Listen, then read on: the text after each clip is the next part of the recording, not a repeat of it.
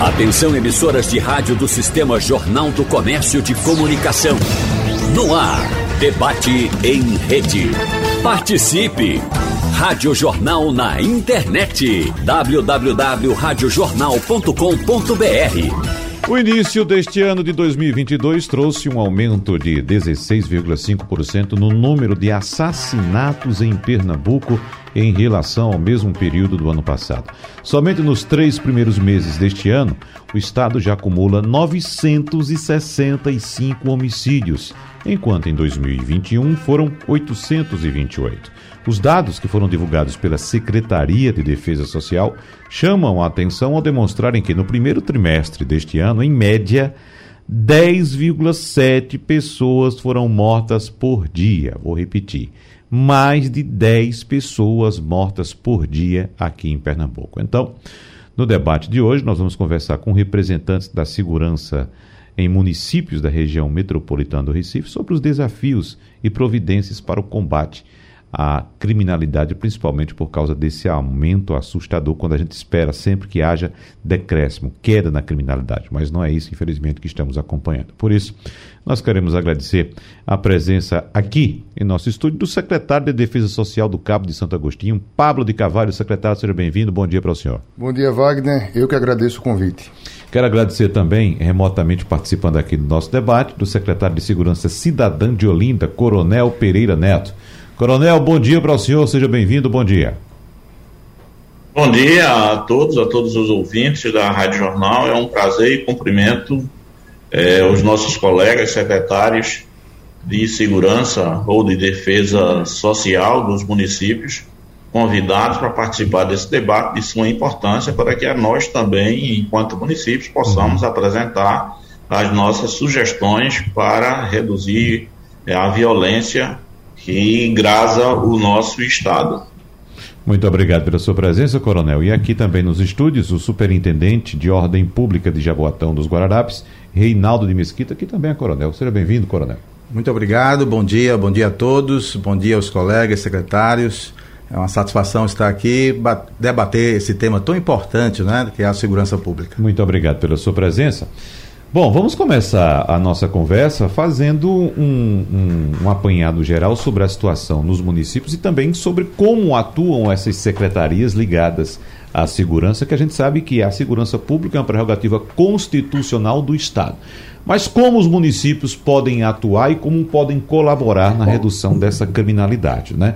Os municípios podem atuar de forma uh, independente ou seria uma forma mais eficiente trabalhar em conjunto, convidar os municípios vizinhos, até porque a gente sabe, nossos limites são praticamente inexistentes, né? Tudo uma coisa só, Recife, Olinda, Jaboatão, é tudo junto, tudo muito perto, Camaragibe, tudo, tudo, tudo ligado, muito, a gente não sabe quando sai de um município e entre outros. Mas começando pelo secretário do Cabo de Santo Agostinho, que é um município que nos preocupa bastante nesse momento, como é essa atuação? É a mesma pergunta para todos. Como é a atuação da secretaria que o senhor lidera no município de Cabo de Santo Agostinho no combate à violência e, claro, no auxílio ao governo do Estado nessa tarefa? Bom, Wagner, o Brasil inteiro, é, na maioria de suas cidades, tem negligenciado muito a importância da segurança municipal e das guardas municipais. A gente tem uma determinação que vem desde a Constituição, a lei do SUSP, Plano Nacional de Defesa Social, a Lei Orgânica Geral das Guardas, que determina e que orienta que as guardas façam parte do sistema de segurança do Brasil. Uhum. Polícia Militar, Polícia Civil, Polícia Federal, Rodoviária Federal, Guarda Municipal, etc., tem que estar no mesmo sistema. Eu faço sempre uma comparação com um time de futebol. Todo mundo tem que estar em campo. Naturalmente, cada um com a sua atribuição. As guardas, elas são essenciais para uma série de atribuições principalmente no que diz respeito ao controle urbano, controle de trânsito, proteção de corredores escolares, articulação intersetorial com saúde do município, educação do município, programas sociais para fazer essa questão mais preventiva, ela é fundamental e a legislação assim determina que a gente faça. E se é assim, ela precisa ter o mesmo treinamento, o mesmo equipamento. A gente fala de arma muito, mas não é só armamento, é equipamento intelectual também, tecnológico, de, de, de prevenção, de, de preparação para o acolhimento e atendimento das pessoas que os demais órgãos de segurança. É por isso que lá no Cabo o investimento é pesado, é grande, em cima da profissionalização e da equipagem da nossa Secretaria de Defesa Social. Uhum. Eu faço sempre a, a, a, comparação também do sistema, não só como um, um time de futebol, de futebol, mas hoje no Brasil, na maioria das cidades, repito, tem cidades que têm excelentes guardas, é como uma mesa. A gente tem uma mesa de, de três pés. Né? Se você se apoiar no lugar em que a perna está faltando, a mesa vai tombar. É a falta que as guardas e que a segurança municipal faz dentro desse contexto que, no caso do Cabo, vitima é, de todos os homicídios que acontecem no Cabo, cerca de 80% são de jovens de 13 a 29 anos, quase 90% dos homicídios ligados ao narcotráfico. Uhum. Então, a gente tem que tomar medidas 90%, também... 90%, secretário?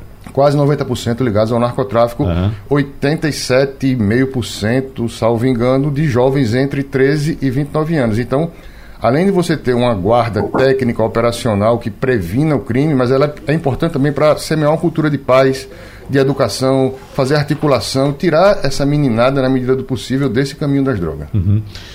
Coronel Pereira Neto, como é a atuação do senhor e sua secretaria em Olinda? A orientação que nós repassamos aqui para os nossos guardas municipais, ela também é uma política municipal de segurança pública e como o próprio Pacto pela Vida, desde 2017, ele sempre direcionou todos os esforços no sentido de que houvesse uma maior integração entre as diversas instituições que lidam com a segurança pública. A Guarda Municipal no município também trabalha muito antenada nessa direção, que é justamente a realização de ações efetivas e que possam resultar na redução da criminalidade da violência. Isso não quer dizer, de forma alguma, que nós não tenhamos uma atenção muito especial na questão da prevenção. Até porque o município, de uma forma geral, ele já está direcionado para fazer esse atendimento dessas questões relativas à prevenção, quer seja a prevenção primária ou a prevenção secundária, e diversas atividades elas são desenvolvidas pela Guarda Municipal, no sentido de que a gente possa cada vez mais alcançar as parcelas mais vulneráveis da população. É, nós aqui temos uma patrulha escolar, estamos implantando agora a patrulha da Maria da Penha para fazer o atendimento a um determinado universo de mulheres que têm as medidas protetivas e nós realizamos palestras constantemente é, nas escolas municipais. Temos recebido, inclusive, é, solicitações das escolas é, particulares, no sentido de que a gente vá, de certa forma, fazendo com que o município vá preparando essa juventude para que ela não possa, como falou aí o nosso amigo delegado Pablo, é, enveredar ou pelo vício ou ser cooptado pelo tráfico. Essa nossa atuação ela ficou muito mais é, clara quando começou desde o início da pandemia, onde foi fundamental o emprego da, de todo o efetivo da Guarda Municipal para que a nossa população ela tivesse a salvaguarda da sua vida, que tivesse o menor contágio possível na pandemia mas isso é uma política que a gente já vem desenvolvendo no sentido de que os nossos esforços eles estejam direcionados principalmente para colaborar com o, o, Estado na redução da criminalidade e da violência. E, graças a Deus, nós estamos obtendo sucesso, temos feito várias operações integradas, Corpo de Bombeiro, Polícia Militar, primeiro batalhão ou a CIATU, que tem a responsabilidade territorial do sítio histórico de Olinda, além das operações que nós realizamos quase que diariamente com as diversas secretarias municipais. É um esforço gigantesco para que o Estado, quer seja o município ou o próprio governo do Estado, ele esteja sempre presente e a população possa, percebendo essa atuação, melhorar a, a percepção da sensação de segurança. Uhum. Superintendente de Ordem Pública de Jaboatão, Reinaldo de Mesquita, por favor. Nessa mesma temática, né, eu creio que os colegas aqui trouxeram bem esse papel das guardas municipais. Nós temos em Jaboatão dos Guararapes o programa Juntos pela Ordem, né, E aí o nome já é sugestivo porque nos traz justamente a participação né, dos vários setores, não apenas da segurança pública, mas também aqueles relacionados à própria justiça, né, representantes do Ministério Público, e nós temos então com a sociedade civil esse planejamento para esse olhar da prevenção, né? entendendo que a prevenção para nós, e aí o Coronel Pereira Neto citou agora há pouco, né, sobre a prevenção primária, ela é importantíssima porque ela nos leva a ações que previnam, né, evitem o, a ocorrência do crime. Né? Então, é uma analogia que é feita até mesmo com as questões da área de saúde. Então, de forma antecipada, nós procuramos então agir. E dessa forma, a prefeitura municipal ela tem conduzido esse processo através da iluminação pública, é um dos pontos né, que nós entendemos de relevância para que essas questões sejam minimizadas. E a iluminação pública foi alvo então do investimento através de uma parceria público-privada. Né? Nós temos aí até o ano 2023 né, a meta de termos 100% do município né, com a iluminação LED. Eu creio que esse investimento nós teremos dado um passo muito significativo também nesta área e que é pauta também das nossas reuniões com a Polícia uhum. Militar. São situações que nessas conversas, né, nesses diálogos, essas questões são levantadas e nós estamos apontando então a iluminação pública não é, nesta meta de prevenção. Mas também temos né, a Patrulha Maria da Penha, é, esse serviço voltado para as mulheres vítimas de violência. E no ano passado, por exemplo, nós tivemos mais de 1.200 é, visitas. É um trabalho que é feito com muito, é, é, muito, um trabalho assim muito especializado, né? É um trabalho que nós sabemos que dentro do nosso contexto e contexto cultural, contexto do Estado, a mulher tem sido vítima é, da violência e sabemos da necessidade de mantermos então esse cuidado. E junto com a patrulha Maria da Penha, que é constituída pelos guardas municipais, nós temos então um setor específico, né, em homenagem a Maristela Justo, que foi, né, na verdade, vítima, ela foi assassinada, ela foi vítima da violência doméstica, e nós temos então esse serviço de apoio para acolhimento de mulheres vítimas de violência no âmbito do nosso município.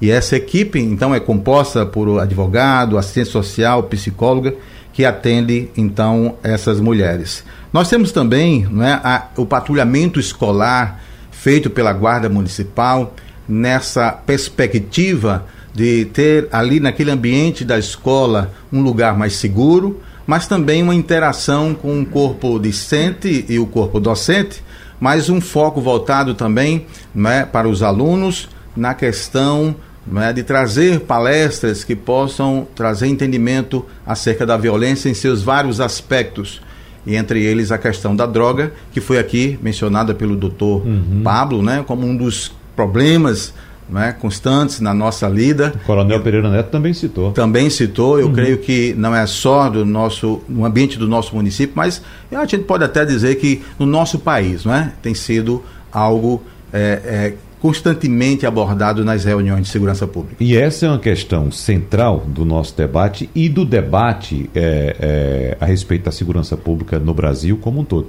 E vamos além, não é só no Brasil, é na América do Sul, né? Porque a gente sabe que quando houve o desmantelamento das Farc na Colômbia, houve uma migração do comando do tráfico para outras facções. E aí entra as facções brasileiras, como o PCC e também a qual o rival do PCC? PCC, Comando Vermelho. Comando Vermelho. Amigo dos amigos. Então temos aí, várias. exatamente, temos um problema macro, claro, é, é, não há como enfrentar esse problema sem os governos federais desses países da região, mas é importante salientar que o tráfico se estabelece no município e nas áreas mais carentes dos municípios. Né? Isso, como disse o secretário Coronel Pereira Neto, há um trabalho para que o tráfico não consiga cooptar esses indivíduos, inclusive crianças que são cooptadas nessas comunidades. Nós temos esses exemplos claros todos os dias.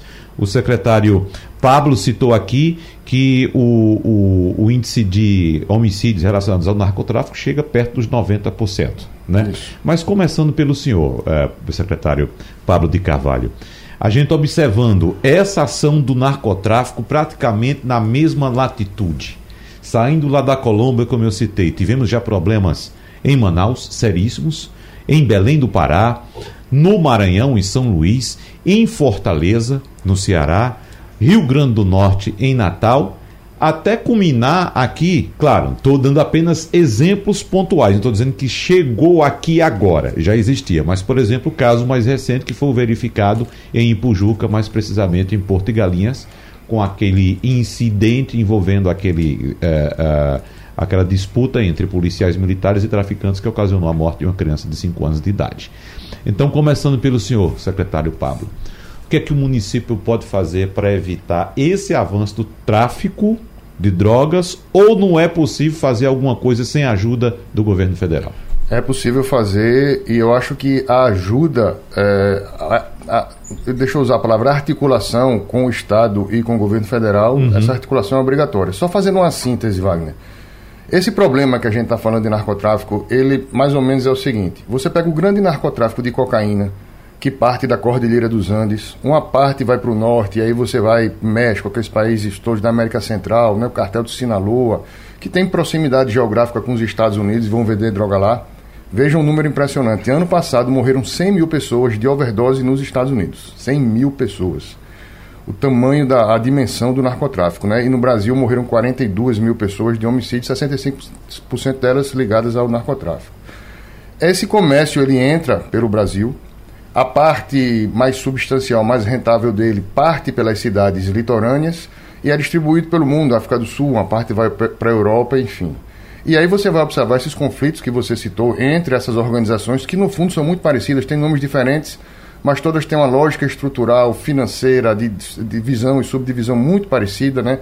Dentro dos presídios, inclusive com estatutos muito parecidos, enfim. Essas drogas entram e nas cidades, também o que você falou é correto, eu, eu, concordo plenamente, vão deixando um rastro de estrago que é do subproduto, que é o crack principalmente, uhum. desse grande comércio de cocaína, que vai ficando nas cidades e vai gerando a guerra do narcotráfico ou do pequeno, do micro narcotráfico nessas cidades, que embora seja micro do ponto de vista financeiro, do ponto de vista do drama humano é imensa, né? Pela quantidade de homicídios e capacidade de cooptação de gente pobre para trabalhar para eles. Vou lhe dar um exemplo. O Cabo de Santo Agostinho, veja o desafio que a gestão municipal tem e que o sistema de segurança como um todo tem no Cabo de Santo Agostinho, por exemplo. A gente está lá com um ano e quatro meses de gestão, desde, desde janeiro do, do ano passado. O Cabo de Santo Agostinho ele é o quarto PIB, ou quinto de Pernambuco, oscila. Pernambuco é um dos estados mais importantes do Nordeste. O Cabo Santo Agostinho está entre os 500 maiores PIBs do Brasil. Pernambuco é o segundo maior PIB do Nordeste. Pernambuco é o segundo PIB é. do Nordeste, né? Uhum. No entanto, o, a gente recebeu um IDEB que é perto de, de 5.700 cidades brasileiras, o cabo está em quase 4.000, 3.800 alguma coisa. Tanto o IDEB de entrada quanto de saída, dos alunos mais jovens e dos mais é, velhos, né, que estão saindo do, do, do, do, sistema. Hoje a gente tem, não tinha nenhuma escola em tempo integral, temos sete escolas em tempo integral com mil alunos, vamos partir daqui para o fim da gestão para 6 mil alunos, aumentamos mais mil vagas, contratação de 400 professores, tudo isso é feito pela Secretaria de Educação em entrosamento com as outras secretarias, daí só o município consegue fazer esse tipo de interlocução, palestras e tudo mais, isso que, que vê como eu, o Coronel Pereira, o Coronel Renato, como a gente pensa parecido, né? Uhum.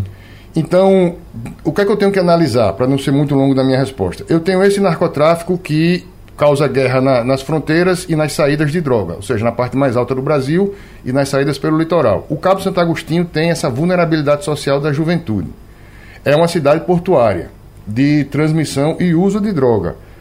Se eu tenho, veja como as coisas se encaixam, Wagner. Se eu tenho todo esse, eh, toda essa juventude carente, necessitada de educação, que a gente está correndo atrás e está provendo, se eu tenho esse crime que gera tanto homicídio, quando essas coisas se encontram, você vai ter uma explosão de homicídio no Cabo Santo Agostinho. Uhum. Para que você combata. Eu lembro que uma vez você me entrevistou e perguntou: não tem uma maneira, além do armamento, não tem uma maneira mais inteligente, mais racional de combater o crime? É essa. O município entrando no sistema de segurança fazendo técnicas operacionais, equipamento de guarda, mas sobretudo tendo essa visão preventiva, ou seja, quando a gente, os, os colegas aqui falaram de corredores escolares, para que a gente quer um corredor escolar forte? Para que essa meninada entre na escola, estude e volte para casa tranquila, sem ser roubada, sem ser furtada, sem ter um traficante na esquina vendendo droga. E aí você conhece, consegue aumentar o índice civilizatório e começar um sistema de segurança pública que também previna uhum. e prepare a sociedade para ser menos vítima dessa cooptação de narcotráfico. É. Coronel Pereira Neto, o secretário Pablo de Carvalho é, citou uma frase interessante é, e que é, é real. O, o, o, tráfico ele se apropria das pessoas, da pobreza, Isso. das pessoas pobres. Eles, o, o traficante ele vai em busca daquela pessoa que está passando de fato necessidade e que vê ali uma oportunidade de, digamos, ter um horizonte na vida, mesmo sendo o horizonte do crime, né? Isso. Que dentro da comunidade, às vezes, a criança vê ali no traficante um herói. Veja só que coisa, que absurdo que chegamos no Brasil, né? Mas tem outro ponto muito importante. Para sair dessa situação, tem que se haver um investimento, principalmente em educação. E fica aí a comprovação de que a, a ação contra a criminalidade não é somente, efetivamente, de força policial, mas sim de uma ação social, né, Coronel Pereira Neto? É verdade. É, nós, eu, eu gostaria inclusive de fazer um adendo, né, que essa questão do financiamento, principalmente da segurança pública, é uma, uma coisa que ela é de suma importância para os municípios.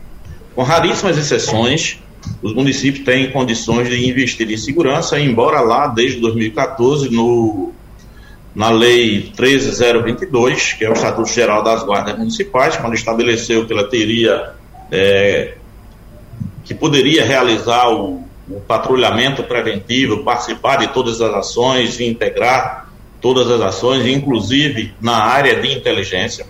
Nós estamos atualmente presidente do Conselho Nacional de Secretários e Gestores Municipais de Segurança e temos feito algumas reuniões, participado de audiências com o ministro da Justiça e na Secretaria Nacional de Segurança Pública porque hoje a, gran, a grande fonte de financiamento da segurança pública ela tem sido através do Fundo Nacional, é, com recursos provenientes das loterias, e estes recursos eles estão sendo é, distribuídos fundo a fundo para os estados e Distrito Federal. Os municípios, em sua grande maioria, não têm condições de fazer um investimento forte, como o Cabo de Santo Agostinho, o município de Ipojuca, o próprio Recife, e o que a gente vê é uma necessidade da gente repactuar esse fundo, no sentido de que a gente possa ter melhores condições do município também é, encampar mais ações efetivas. A droga ela é talvez o, o principal indutor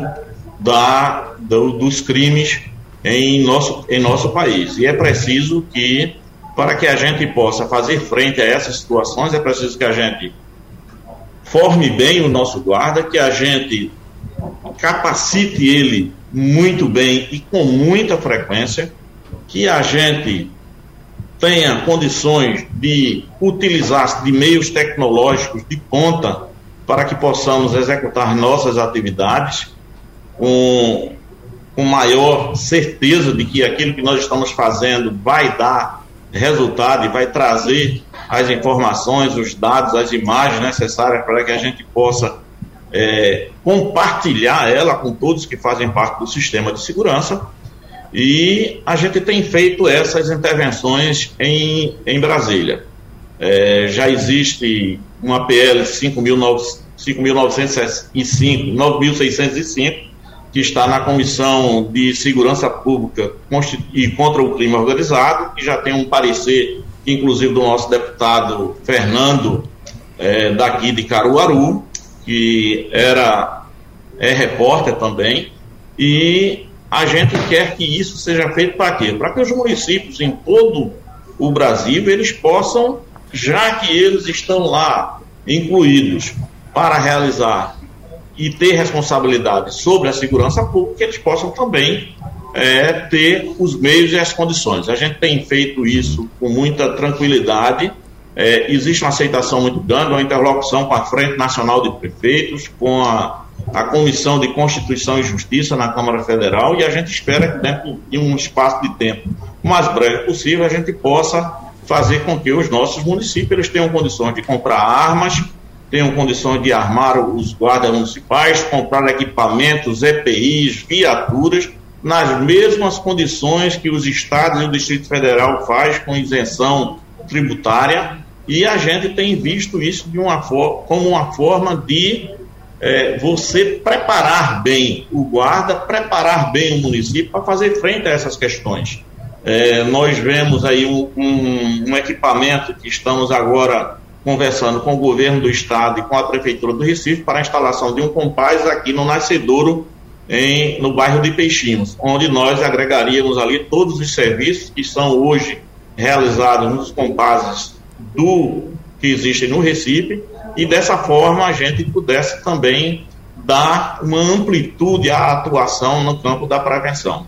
A opinião do superintendente de ordem pública de Jaboatão, Reinaldo de Mesquita, porque tudo gira em torno do tráfico de drogas, é o que parece, não é? Mas, uh, uh, como disse o secretário Pablo, 90% dos crimes lá no Cabo de Santo Agostinho são relacionados ao narcotráfico. Isso passa assim a falsa impressão de que não tem ligação com o narcotráfico. Quem não consome drogas está numa situação mais segura. Mas a gente sabe que é esse público também, direto ou indiretamente, sofre ação desse tipo de violência. Porque às vezes uma pessoa ligada ao tráfico de drogas ou viciada em drogas, ela faz um furto, um assalto, um roubo, para com, com que o produto daquele furto, daquele roubo, pague a dívida que ela tem. Então, você que está aí simplesmente nunca usou droga, você pode ser assaltado, perder seu celular, por exemplo, e aquilo ali tem uma ligação com o tráfico de drogas. Mas qual é a colocação que o senhor faz, secretário? É verdade. É, é como uma cadeia alimentar, né? Uhum. Nós podemos, assim, trazer essa analogia, né? É, existe essa perfeita ligação e aí a gente pode até trazer, não é? até um pouco no campo da, talvez no âmbito da filosofia, né, que quando a gente olha para a sala de aula, a gente percebe aquela criança que está ali, muitas vezes trazendo o referencial do herói como traficante. Né? Não deixa de ser uma espécie de violência. Né? Eu recordo o coronel Pereira Neto, era comandante-geral da Polícia Militar, e nessa época eu comandava o batalhão de Santa Cruz do Capibaribe. E naquela ocasião, não é, por iniciativa do, do comandante, nós estávamos bem presentes, não é, a Polícia Militar bem presente, nas, nos estabelecimentos de ensino e a gente colocava nossos policiais também para palestrar. E eu lembro que um dos meus auxiliares, o sargento, que trabalhava diretamente comigo, ele chegou no quartel assim meio que chocado, porque uma das perguntas que ele fez ali para, para aquele corpo né, de alunos foi justamente buscando identificar os sonhos e as perspectivas né, futuras em relação à profissão. E um daqueles garotos levantou e disse com tanta ênfase que o desejo dele seria ser um traficante, né? E ali ele chegou meio que frustrado, que esse coisa. sargento, né? Disse, ah, rapaz, eu fui lá e recebi essa mensagem e tomamos aquilo como um desafio e a época como nós tínhamos realmente essa rotina e havia esse método de estar mais perto dos alunos, né? Nós chegamos a reverter esse quadro e o sargento em certa ocasião chegou e disse: "Comandante, é, graças a Deus, aquele aluno que estava com aquela referência, ele mudou a mente dele e hoje ele, pelo contrário, ele consegue enxergar até mesmo né, no policial militar como um herói. Então veja que mudança de paradigma uhum. e a gente pode entender né, que essa base, nessas questões, a gente sabe que olhando para a violência né, como um fenômeno, a gente encontra né, múltiplas é, formas e, e facetas dessa questão da violência, múltiplas causas, mas se a gente olhar para a educação, se a gente olhar não é, nesse olhar mais voltado né, social, nós encontramos as crianças sendo esse alvo trazendo, né? Eu estou trazendo o assunto para dentro daquela cadeia, né? Que realmente ela Sim. atinge, uhum. né, ela atinge as nossas crianças também e trazem na mente delas esse tipo de referencial. E elas carregam aquilo na sua caminhada e muitas vezes aquela criança que estava ali, né? Subindo na, nas séries escolar, ela já entra naquela questão da evasão escolar, já não está mais é, é, não dá mais continuidade aos estudos porque ela foi justamente aliciada né, pelo mundo o mundo do tráfico né? então é realmente é, é uma, uma, sistemática que a gente entende que precisa ser interrompida desde a sua origem na raiz. Né? Por isso que nós entendemos uhum. que quando falamos sobre essa temática de segurança pública, e a, a Constituição já nos traz isso de uma forma é, muito legítima, né? que a responsabilidade é de todos, porque não é um assunto apenas de polícia, não apenas de justiça, uhum. mas toda a sociedade ela é convidada a ter um olhar né, profundo acerca dessa temática e por que não dizer olhar no seu nascedouro e olhar nas nossas crianças que muitas vezes são alvo dessas investidas. É, agora, eh, secretário Pablo de Carvalho, quais são os pontos que precisam ser atacados pelo sistema de segurança pública no Brasil? Porque, como bem disse o secretário Reinaldo de Mesquita, Uh, com esse investimento em educação, veja só, essa ação em educação conseguiu reverter o referencial de herói de um. Era um adolescente, uma criança? Era um, um garotinho de 10 anos de idade. Um, um garotinho. E a gente está falando aqui, nosso debate aqui reúne profissionais de segurança. Vocês conhecem segurança, vocês conhecem a força. Né? Então, quais são os pontos que precisam ser abordados? Porque, eu, me permita ser um pouco mais extenso, eu lembro sempre de é, uma reclamação que eu recebi aqui, quando eu apresentava um programa na televisão, o Povo na TV, de um canal que estava entupido é, numa comunidade em Olinda e a comunidade reclamando: olha, a prefeitura não vem, não faz a limpeza. Não foi nessa gestão, não, viu, Coronel Pereira Neto? Faz muito tempo, isso faz mais de 10 anos, não se preocupe não. A prefeitura, e eu fiz a reclamação, coloquei no ar, mostrei a reclamação da comunidade e a prefeitura foi lá no dia seguinte levou e nós fomos registrar, claro. Então a prefeitura fez a limpeza do canal, aí nessa limpeza, meu amigo, retirou sofá, geladeira, capacete, pneu, toda sorte de objetos que você possa imaginar. E aí eu fiz a reclamação do outro lado. Olha, veja só, vocês pediram, a prefeitura foi, e veja só, o que foi retirado, e a gente mostrando, as imagens mostrando que tinha sido retirado do canal. Vocês falaram, reclamaram do prefeito ontem. Agora veja só, foi o prefeito quem jogou esse sofá? Foi o prefeito quem jogou esse capacete? Foi o prefeito quem jogou a geladeira? Não. Aí no, no, no quesito de segurança, nós temos um envolvimento geral da sociedade e a gente está abordando muito aqui a questão do tráfico de drogas. E a gente sabe que há um cliente para o tráfico de drogas. Sim. Então, por qual lado devemos começar a abordar essa questão, secretário Pablo Carvalho? Na minha humilde opinião, Wagner, a primeira coisa que tem que ser feita é uma profissionalização e uma metodologia compartilhada dos municípios. Uhum. Os municípios têm que falar a mesma linguagem. Inclusive, a, a, a lei do SUS, toda a legislação e, e, e, doutrina, as melhores práticas dizem isso. Você precisa ter um, um beabá no município. Primeira coisa que os municípios precisam compreender: é preciso entrosar o trabalho do município com a PM, com a Civil, PRF, PF. É preciso você fazer um trabalho de autodoutrinação. Você chegar para a sua secretaria e dizer: olha, a, a, a importância da, da, Guarda Municipal, a função dela junto à comunidade, de integração de todos os, os trabalhos sociais, de corredor escolar, de trânsito levar, elevar a autoestima das seguranças municipais das guardas, que são entidades fundamentais para o sistema de segurança. Eles são essenciais. É como eu disse, hoje a gente tem uma mesa faltando uma perna. Ela está capenga. Depois você doutrinar tudo aquilo que vai ser feito pelos municípios. É, é, você observa que tanto eu como os colegas que estão aqui, a gente fala a mesma linguagem, né? a gente tem mais ou menos o mesmo pensamento. Então, se eu vou colocar uma doutrina de abordagem, de armamento, de tratamento humano, de, de, prevenção à violência contra a mulher no cabo, ela tem que ser compartilhada doutrinariamente a partir de cima, a partir do governo federal e do estadual também. Ela tem que ser compartilhada com Jaboatão, tem que ser compartilhada com Olinda. A, a equipagem da guarda, o vídeo monitoramento, a gente está aderindo agora no cabo a um processo de vídeo monitoramento analítico do Estado, que a gente vai ter leitura de placa, vai ter leitura de rosto, e esse vídeo de monitoramento ele tem que ser compartilhado, ele tem que falar a mesma língua de Jaboatão, tem que falar a mesma língua de Olinda. A, a, a, o Estado, obviamente, vai ter acesso, porque é uma licitação dele. Eu estou adquirindo, eu estou agora formando 90 novos guardas. Todos sairão formados em trânsito, habilitados para 9 milímetros, espingarda calibre 12, vão ter uhum. coleta, prova de bala, armamento não letal.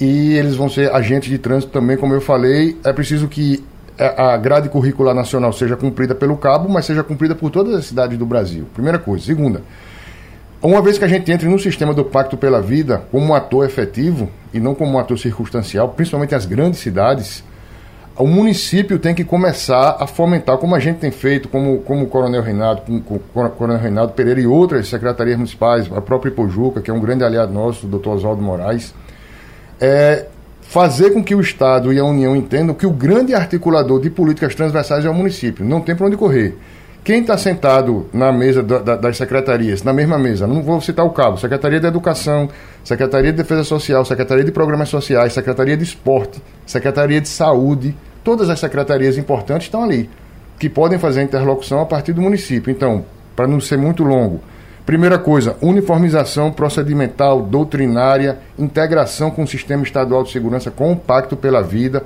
com o governo federal e trazer esses atores todos, bem como a sociedade civil e a iniciativa privada, que é uma determinação inclusive da lei do SUS, porque a gente integre com a iniciativa privada, trazer, juntar esse pessoal todo e começar a fomentar a política de paz.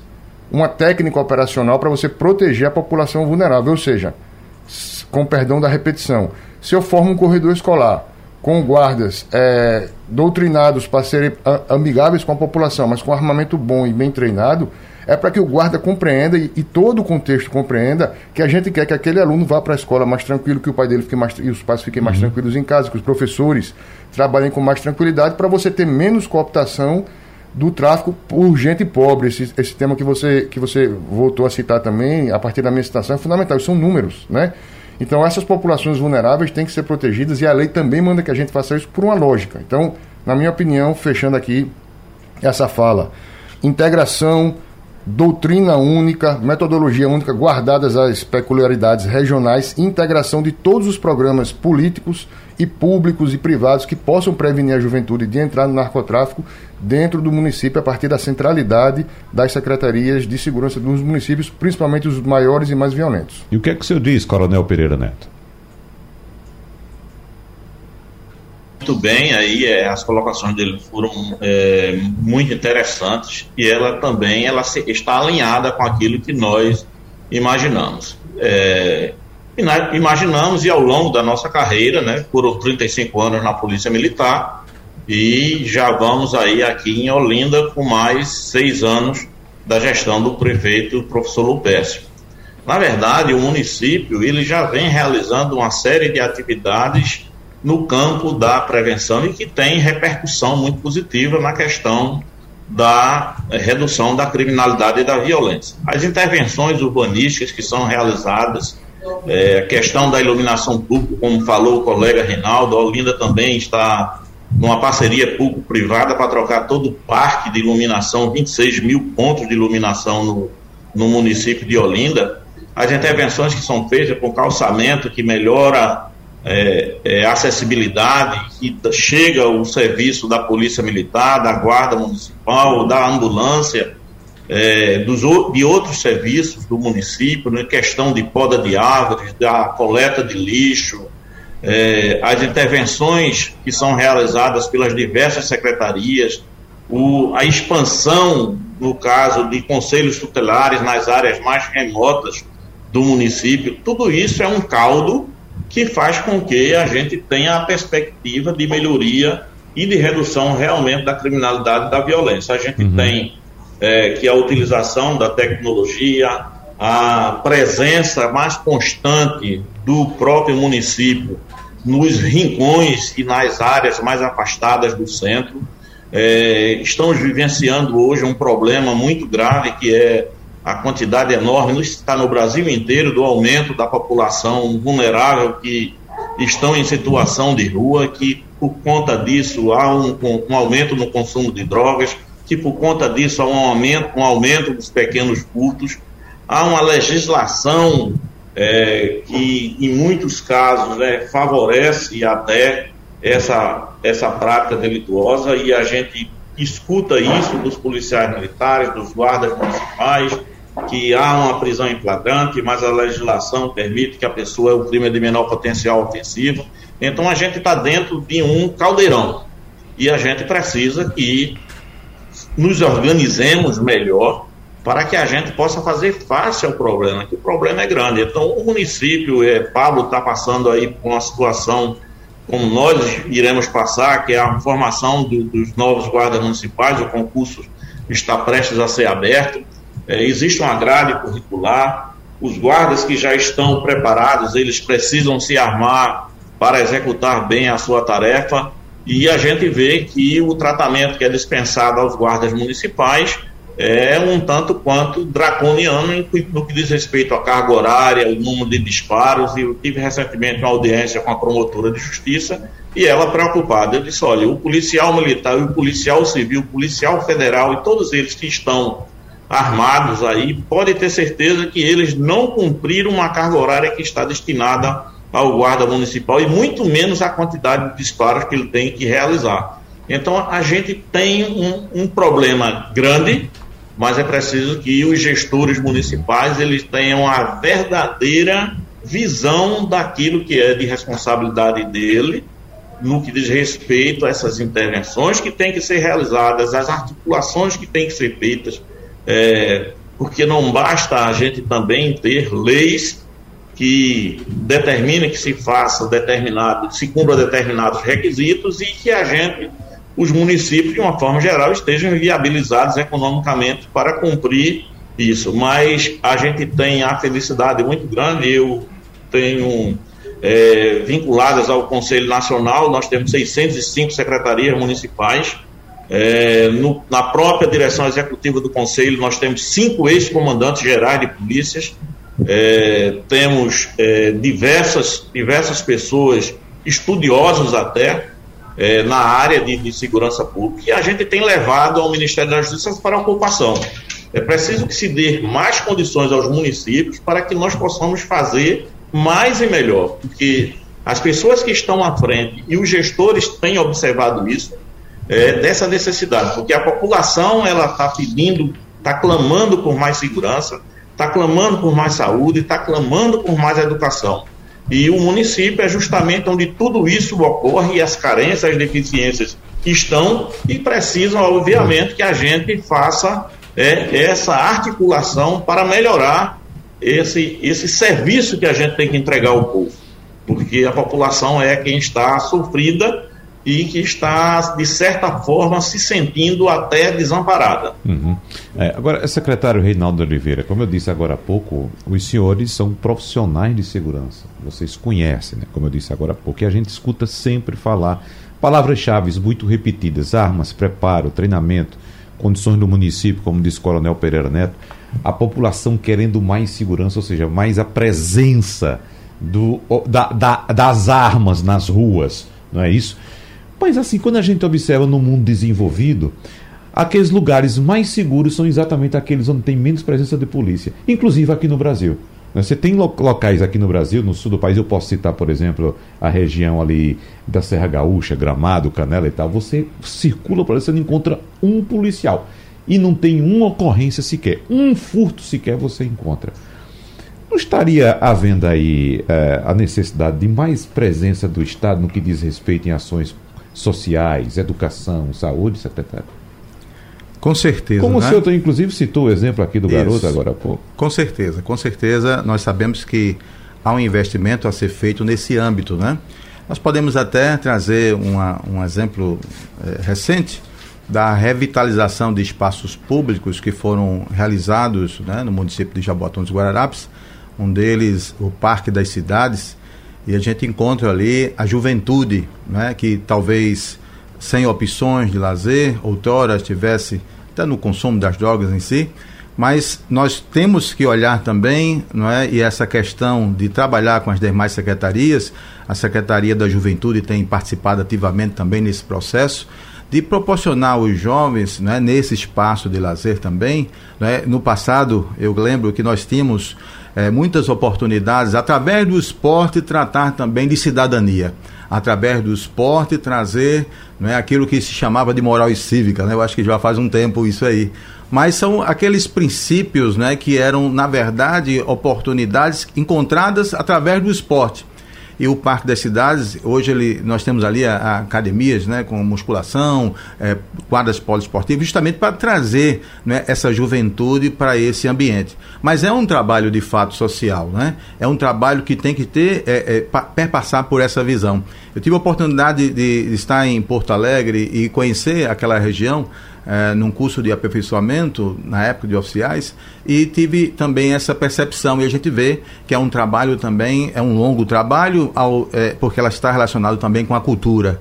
Né? a cultura dos povos, a cultura, uhum. né? e aí a gente é, entende que a educação ela é, ela é fator primordial para que isso possa acontecer. Mas eu creio que são esses é, passos importantes que nós possamos dar seja revitalizando os espaços públicos, seja trazendo uma melhor iluminação, seja fazendo a intervenção no âmbito escolar, não é? Esse trabalho muito importante, não é que é feito com a polícia militar, o corpo de bombeiro, não é? também na, na, no nosso ambiente de estarmos ali nos bares, né? naqueles ambientes onde é, é, feito também um trabalho educativo em relação à poluição sonora, não é? Enfim, eu creio que essa gama de ações que, na verdade, vão trazer para a gente alguns resultados positivos. O Jornal do Comércio traz hoje a informação de que os casos de roubos e furtos voltaram a crescer em Pernambuco e somente no primeiro trimestre deste ano, 2.642 motoristas foram abordados de forma violenta e tiveram seus veículos levados por criminosos. E aqui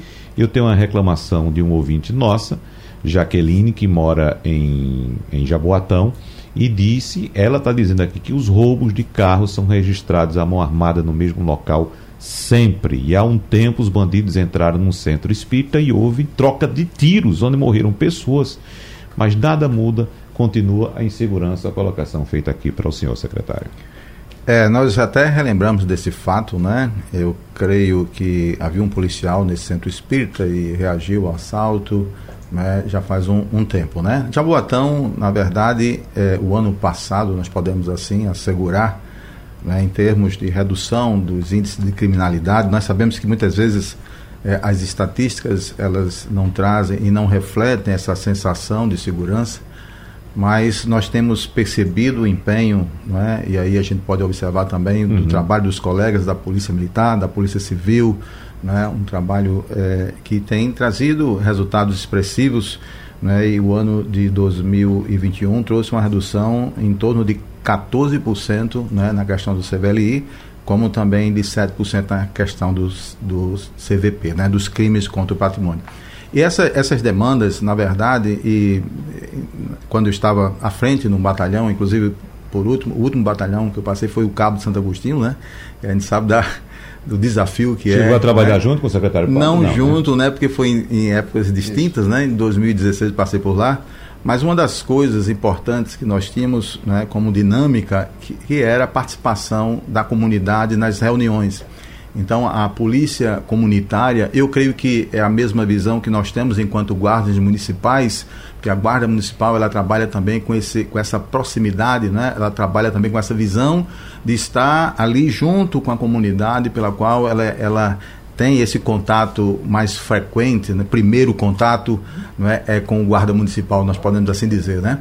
E essa troca de informações, né? nesse exemplo que na época do Cabo, ele foi crucial para que a gente pudesse é, realmente chegar e trazer essa melhor sensação às pessoas. Eu creio que essa é a caminhada, não é? esse é o caminho, e eu creio que Jaboatão, não é? o ano passado, ele teve esse, essa redução significativa e houve também troca de, de comandos e tal, mas eu creio que a dinâmica é a mesma, ou seja, de estar mais perto da comunidade, de ouvir a comunidade e trabalhar não é, como uma polícia comunitária, e onde a polícia comunitária tem sido estabelecida, tem trazido ótimos e uhum. Excelentes resultados em função dessa sensação de segurança. Tem uma colocação feita aqui pelo ouvinte Luciano, daqui do Recife, que eu quero passar para o Coronel Pereira Neto, porque ele diz aqui o seguinte, ele questiona, na verdade, o que é que vocês pensam sobre o cidadão armado? Acreditam que estamos educados o suficiente para portar mais essa ferramenta ah, como a ferramenta de segurança, eu passo para o senhor, Coronel Pereira Neto, porque nós temos essa percepção em parte da sociedade de que se o cidadão passar a andar armado também, não vai conseguir combater a violência. Mas eu lembro aqui, Coronel Pereira Neto, que eh, o tráfico mata e morre. A polícia em ações no tráfico, não estou citando polícia especificamente, mas quando entra em conflito, mata também.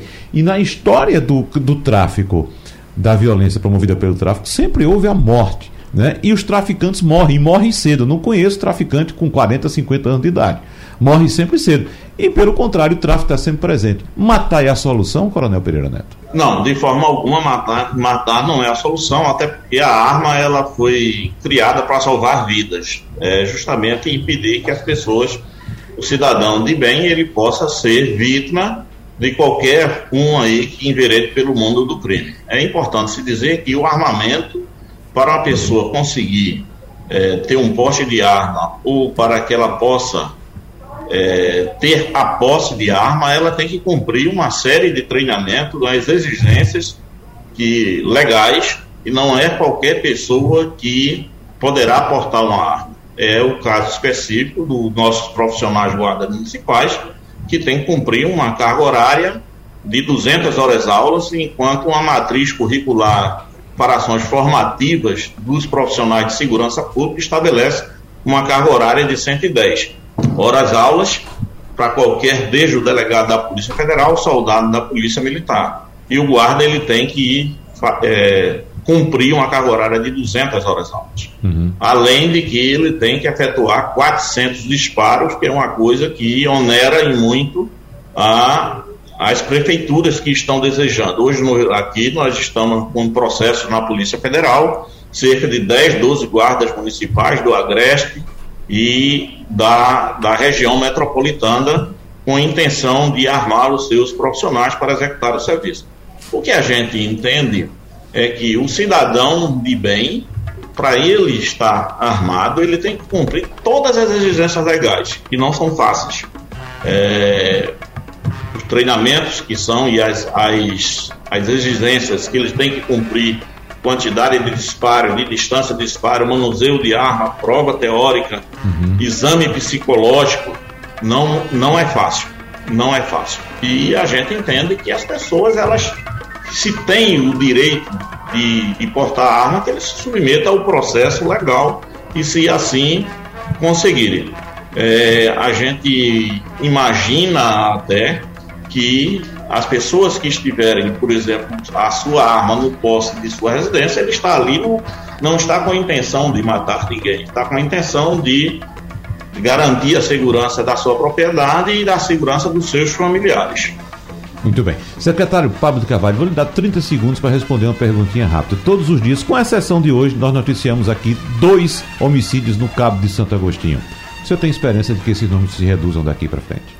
Eu tenho muita esperança e tenho certeza que com a união de, todo, de todos os órgãos, com a profissionalização do sistema de segurança, com o aumento da tecnologia, inclusive de combate ao crime organizado, a gente vai sim fazer com que esses números reduzam, sem deixar de reconhecer que a tarefa é duríssima. Mas vamos à luta.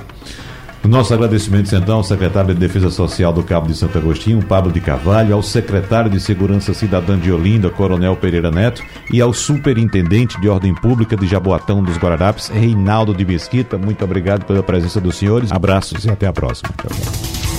Sugestão ou comentário sobre o programa que você acaba de ouvir, envie para o nosso WhatsApp 99147 8520.